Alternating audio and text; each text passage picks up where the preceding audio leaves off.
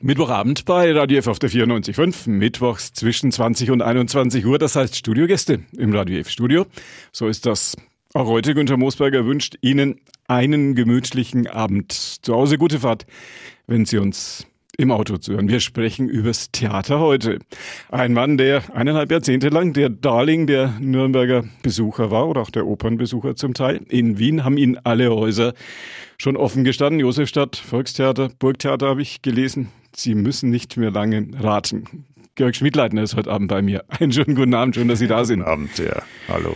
Wo ist der Schal? Erfolgreiche Regisseure kommen doch in der Öffentlichkeit immer mit so einem Schal um den Hals. Ja, die gab's früher, die braucht man heute nicht mehr, diese Schals. Äh, Gott sei Dank. Äh, Regisseure mit weißen Schals, das ist Geschichte oder vielleicht auch nur ein Klischee. Ähm, wir sind äh, Arbeiter und äh, Bühnenarbeiter sozusagen. Und, und das Theater ist das schönste Büro der Welt. Die Nürnberger, ich habe es eingangs gesagt, haben Sie lieben gelernt. Sie sind aber auch immer wieder, habe ich gesehen, so in den kleineren Häusern unterwegs, Regensburg, Linz. Ist das etwas, was Ihnen, mal salopp gesagt, nicht zu schade ist? Der Kontrast zwischen dem Burgtheater und Salzburg auf der einen Seite und einem kleineren Haus auf der anderen Seite? Ja, vielleicht ist gerade dieser Wechsel zwischen großen und kleinen Theatern, zwischen auch großen Laienbühnen, so wie im, in Weißenburg in, im Bergwaldtheater und dann wieder in einem Opernhaus, vielleicht ist das dieser Wechsel und diese Diskrepanz auch äh, mein, mein Kennzeichen. Also äh, ich überrasche mich selber immer mit äh, verschiedensten Häusern und manchmal ist es toll. Ich arbeite zum Beispiel jetzt im, äh, als nächstes in einem kleinen Wiener Theater, das aber sehr experimentell ist. Und das fordert mich heraus. Also die verschiedenen ähm, Strukturen der Häuser sind auch ein, eine spannende Geschichte in meiner Karriere, muss ich sagen. Was wird das sein in Wien, wo Sie jetzt dann Ja, wir machen da ein, ein Horvath-Projekt, aber ein Horvath-Projekt, das sich sozusagen äh, an der Realität misst. Es geht um Armut, um wirkliche, ähm, um die, um die äh, wirkliche Armut von Menschen in der Stadt Wien auch und also ein wirklich äh, ein, ein, ein Horvath-Projekt ausgehend von einem Stück, ich glaube, liebe Hoffnung, äh, wo ein Mensch eigentlich an dem, an der Ignoranz äh, der Welt zugrunde geht und das äh, überprüfen wir mit heutigen Texten auch. Wir überprüfen das an der, an der heutigen Zeit und äh, machen daraus ein sehr zeitgemäßes Harvard-Projekt. Kleinere Häuser und Torwart, das ist auch ein bisschen das Leitmotiv von dem, was Sie jetzt hier in Fürth machen. Wobei ich sagen muss, das ist ja, Fürth ist ein großes Haus, Theater oder? da in der Gegend. Also das Theater ist wunderbar und der Architekt ja. ist ja bekannt. Der hat ja nicht nur in, in, in Fürth dieses Haus gebaut, sondern auch in das Wiener Volkstheater ist von demselben Architekten gebaut. Das Schauspiel aus Hamburg und dann noch etliche andere Häuser sind äh, äh, von demselben Architekt. Das ist ein wunderschönes ähm, Haus aus dem 19. Jahrhundert, mhm. ein Barocktheater in Wahrheit äh, nachgebaut. Aber ist das, das Haus finde ich wunderbar. Haben Sie sich gefreut, als Sie gefragt worden sind, ob Sie in Fürth einen ja, Horvath machen Ja, wollen? natürlich, weil ich, äh, weil ich ja im Staatstheater im Moment nicht arbeite, aber das äh, hat das neue Team, äh, ist so und ähm, äh, verstehe ich auch. Und äh, ich wohne ja inzwischen in Nürnberg. Äh, sind auch in Nürnberg verliebt, habe ich gehört, oder, oder, ja, gar, sogar, oder gar verheiratet. Ja, also, verliebt, verlobt, verheiratet. Auch verheiratet in Nürnberg. Und ähm, bin natürlich froh, wenn ich nicht immer weit wegfahren muss. Und Nürnberg-Fürth ist ja eine kurze kurze Strecke. Man darf auch als Nürnberger, äh, glaube ich, in Fürth arbeiten. Es gibt ja immer so eine kleine Diskrepanz zwischen Nürnberg und Fürth, aber ich als Österreicher kenne diese Feindschaft nicht und äh, habe da auch keine Feindschaft erlebt und freue mich, dass ich das in diesem Haus arbeiten kann. Ja. Arbeiten darf man da schon, nur nicht Fußball spielen. Nur nicht Fußball, ja, ja, gut. Schade. Also ich, ich, ich bin ja auch Fußballfan. Ähm, hätte gerne beide Vereine eigentlich in der ja. ersten Liga, aber schauen wir mal, vielleicht kommt ja noch was. Geht uns allen so. Haben ja. Sie eine österreichische Fußballliebe, auch Föst Linz vermute ich. Ach ja, mein Gott, na, das ist der österreichische Fußball ist immer eine Mischung aus äh, äh, Leiden und äh, manchmal Freude, aber eigentlich ist das, das Leid äh, im österreichischen Fußball sehr groß und das können wir besser. Verlieren können wir besser wie die Deutschen manchmal.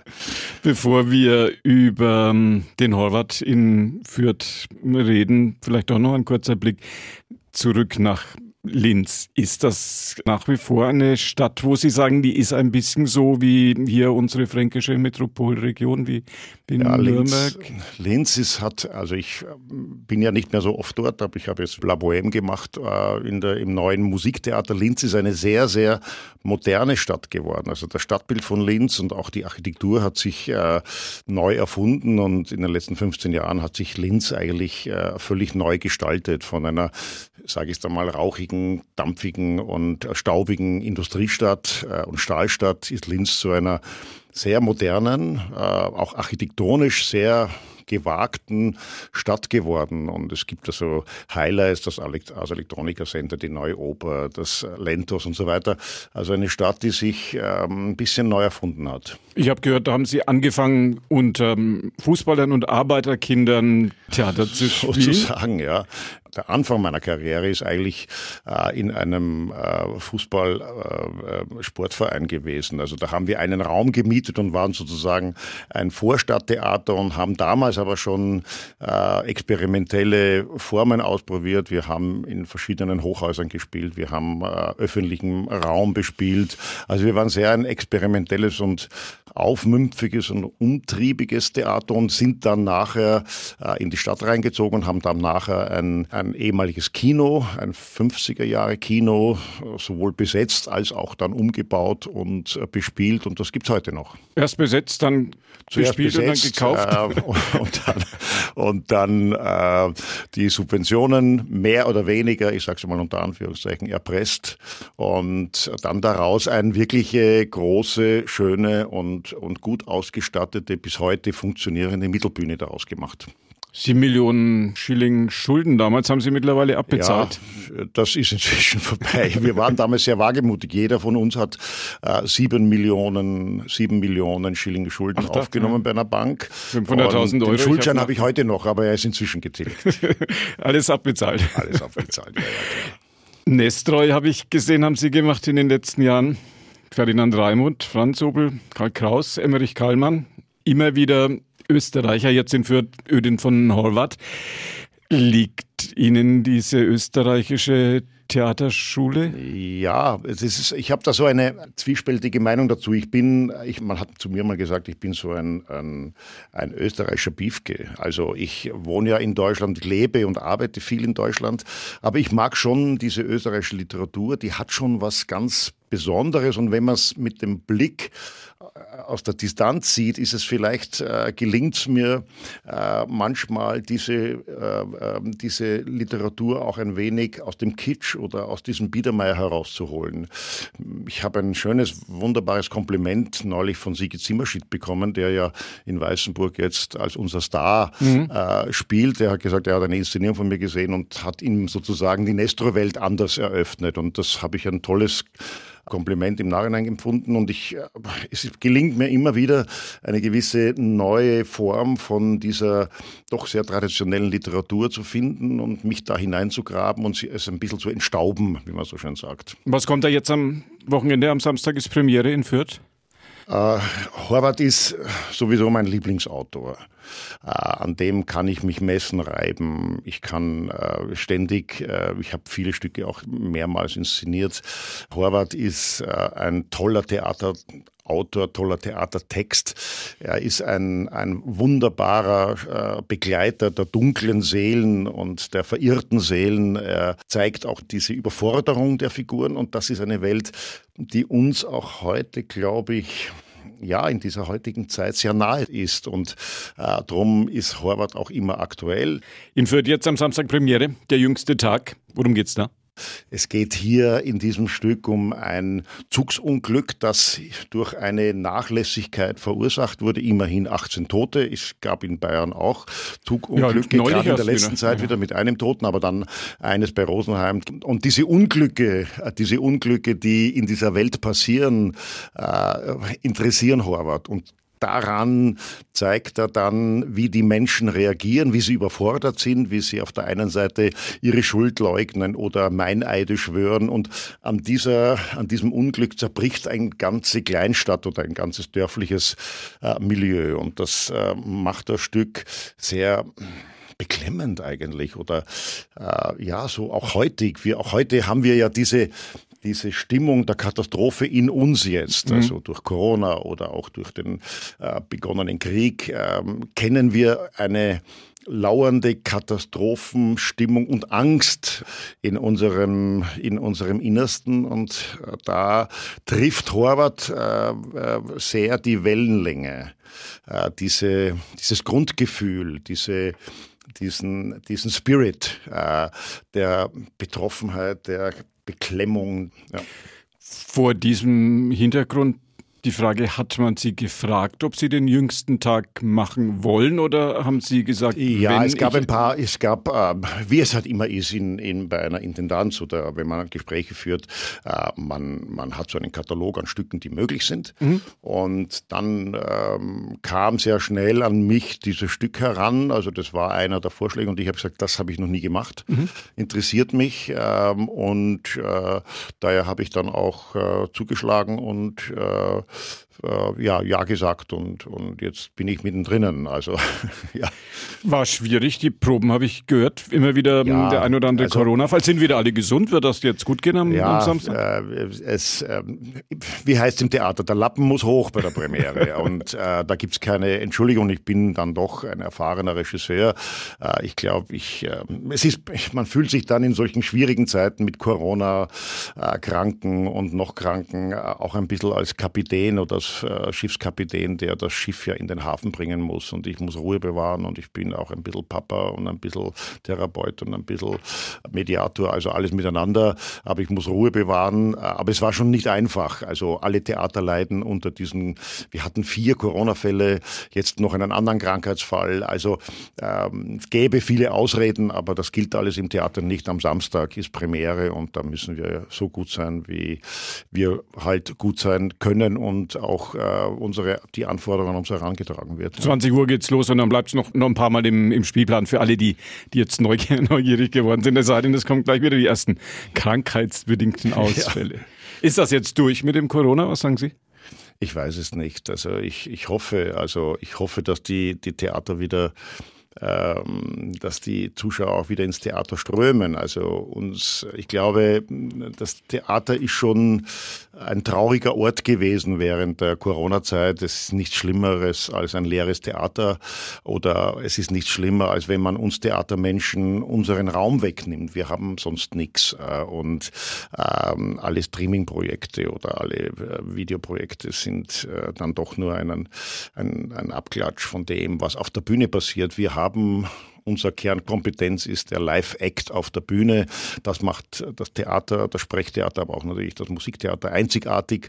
Äh, und wenn das nicht geht, dann sind wir ja, wir sind irgendwie abgestellt auf einem Abstellgleis und man, man zweifelt auch an seiner eigenen Fähigkeit plötzlich. Ich gehe mal davon aus, dass es keine Videos auf der Bühne geben wird, nachdem ah, wir alle keine Videos diesmal, mehr sehen können. diesmal, äh, nein, äh, wobei ich das, äh, wenn man es gut macht und wenn man es kann, kann das faszinierend sein. Also die, äh, die Kombination, und das, da bin ich ein ganz großer Fan davon eigentlich, die Kombination aus Video und, und Live-Act ist eigentlich fantastisch. Also äh, ich selber bin da nicht so kompetent und vielleicht kann ich es auch nicht so, aber also äh, mir gefällt dieses Medium, diese Mischung dieses Mediums sehr, sehr gut.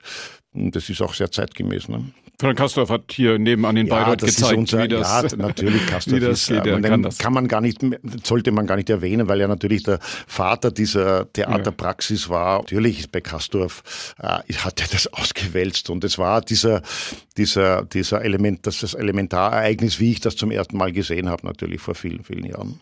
Können Sie verraten, ob das ein stiller Schmidleitner wird, jetzt am Samstag in Fürth, wo die Figuren ja, ich, zum Leben kommen und die Dialoge, ja das, vor, oder, ja. ob, ob auch ein, oder ob viel Wasser und viel Krawall und viel vor, Lärm kommt? Ich habe immer vor, ähm, natürlich mich neu zu erfinden, was mir auch manchmal wirklich gelungen ist und ich bin, glaube ich, nach wie vor ein neugieriger Regisseur, aber äh, Horvath, äh, Horvath ist ähm, nicht still, also auch wenn es äh, stille Seelen sind, aber sie brüllen, also die Horvath-Figuren brüllen jubeln, sie schreien äh, aus der Stille heraus, aus der Stille ihrer Einsamkeit, aus der Stille ihrer Überforderung und ihres Druckes äh, von der Gesellschaft. Es ist ein bildgewaltiger äh, Horvath, also ähm, es ist kein, kein Kammerspiel, sondern es ist schon wieder großes Welttheater, was ich so heute bei der Profi gesehen habe. äh, wir, haben, äh, wir, haben, wir haben tolle Szenen drinnen mit mutigen und, und, und Schauspielern, die sehr weit gehen. Ähm, ja, es ist ein Gesellschaftstableau, das erschreckend ist. Also, weil man sieht, dass die Gesellschaft äh, manchmal weit über ihre Grenzen der Belastbarkeit gerät. Und äh, dieses Unglück, äh, das da passiert, dieses Zugsunglück mit 18 Toten, überfordert diesen Ort und alle drehen mehr oder weniger durch, wenn man es so salopp sagt. Und es gibt eine Menschenjagd und es gibt äh, sozusagen Heilige plötzlich, Stars, aber auch wieder Abgründe. Und das macht dieses Stück schon sehr vielschichtig auch. Also so ganz ähm, ohne, ohne gewisse Kraft. Ich bin selber ein, nach wie vor ein kraftstrotzender Mensch. Ganz ohne Power geht's auf, auf der Bühne bei mir kaum. Die Fans aus Nürnberg werden nach Fürth fahren und die Fürther werden Sie freuen dass Ja, und Sie sollen sich auch die Musik anhören, weil es spielt äh, Norbert Nagel auf der Bühne live. Ja. Ein ja in der Szene und in der ja. Region wirklich bekannter, großer, toller professioneller äh, Musiker wird viele, viele äh, Blase, Saxophonarten spielen live und das ist auch ein Ereignis. Wie viel Theater braucht Georg Schmidleitner? Sie wirken jetzt hier im Radio F-Studio so nach, nach, nach wie vor wie, wie, ein, immer, wie ein Junge. Als, ich wäre ja in äh, meinem man, Alter, wo ich mich zur Ruhe setzen können ja Rente sollte langsam, aber es gelingt mir nicht. Also Corona hat natürlich vieles auch verschoben und zusammengeschoben. Mhm. Äh, momentan ist es ganz, ganz dicht. Ich habe keinen freien Tag, muss am Montag nach der Premiere nach Wien und äh, anschließend gleich nach Heidenheim zu äh, Tannhäuser. Also das Programm ist äh, sehr dicht und außerdem kommt noch auch äh, im Sommer das Sommertheater in Weißenburg, was ich erwähnt habe, äh, einem Stück von Clemens Berger. Also es, äh, mir wird nicht fad. Hey, Theater Jung. Genau.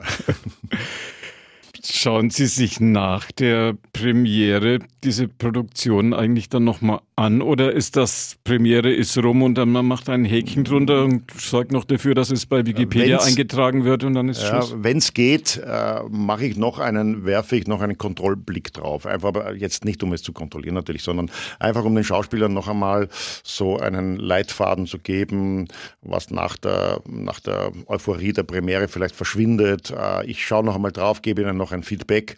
Äh, manchmal bin ich auch zweimal in den Vorstellungen, also bei Vorstellungen, die länger laufen laufen, bin ich oft drinnen. Aber an sich bin ich ein Regisseur, der noch mal draufschaut und mhm. gerne draufschaut. Und äh, wenn es dann oft eine Wiederaufnahme gibt nach einer Saison, das äh, mit großer Gewissenhaftigkeit macht und dann draufkommt oft, dass die Wiederaufnahme oft wahnsinnig gut werden, weil ich dann noch einmal mit einem erfahrenen Blick oder mit einem ähm, ein bisschen abgeklärten Blick draufschauen kann und die Schauspieler noch einmal fordern kann. Also ich kümmere mich schon um meine äh, Babys, die da äh, auf der Bühne ähm, ihre tollen Aktionen treiben. Ja. Ich würde mich als verlässlichen Regisseur bezeichnen, haben Sie gesagt, mit dem Drang, ein guter Finalist zu sein. Was ist ein Finalist?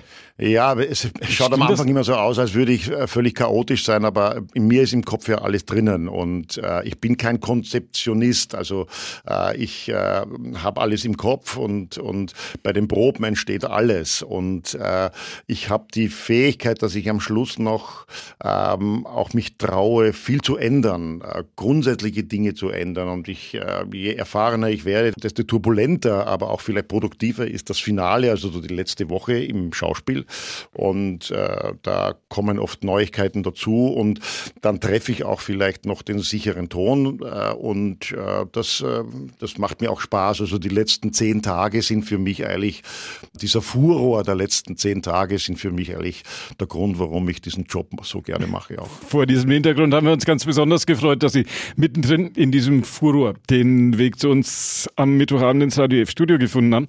Sind wir erstmal ganz besonders neugierig auf den kommenden Samstag auf Horvath, der jüngste Tag in der Regie meines heutigen Gastes, Georg Schmidleitner. Schön, dass Sie hier waren. Dankeschön, danke. Und das war die heutige Ausgabe von Vorort Spezial, unsere Interviewsendung. Günther Moosberger war für Sie am Radio F Mikrofon. Wünscht Ihnen noch einen gemütlichen Abend auf der 94.5. Wenn Sie jetzt erst ein bisschen später dazugekommen sind, das Gespräch mit Georg Schmidleiten, da können Sie ihn nachhören ab 21 Uhr als Podcast www.podu.de Vorort Spezial oder auf unserer Internetseite www.radiof.de Vorort Spezial. Ein bisschen klicken oder bei Google reinschreiben. Finden Sie das? Hat bis jetzt noch jeder gefunden. Und ich sage Ihnen Tschüss und noch einen schönen Abend.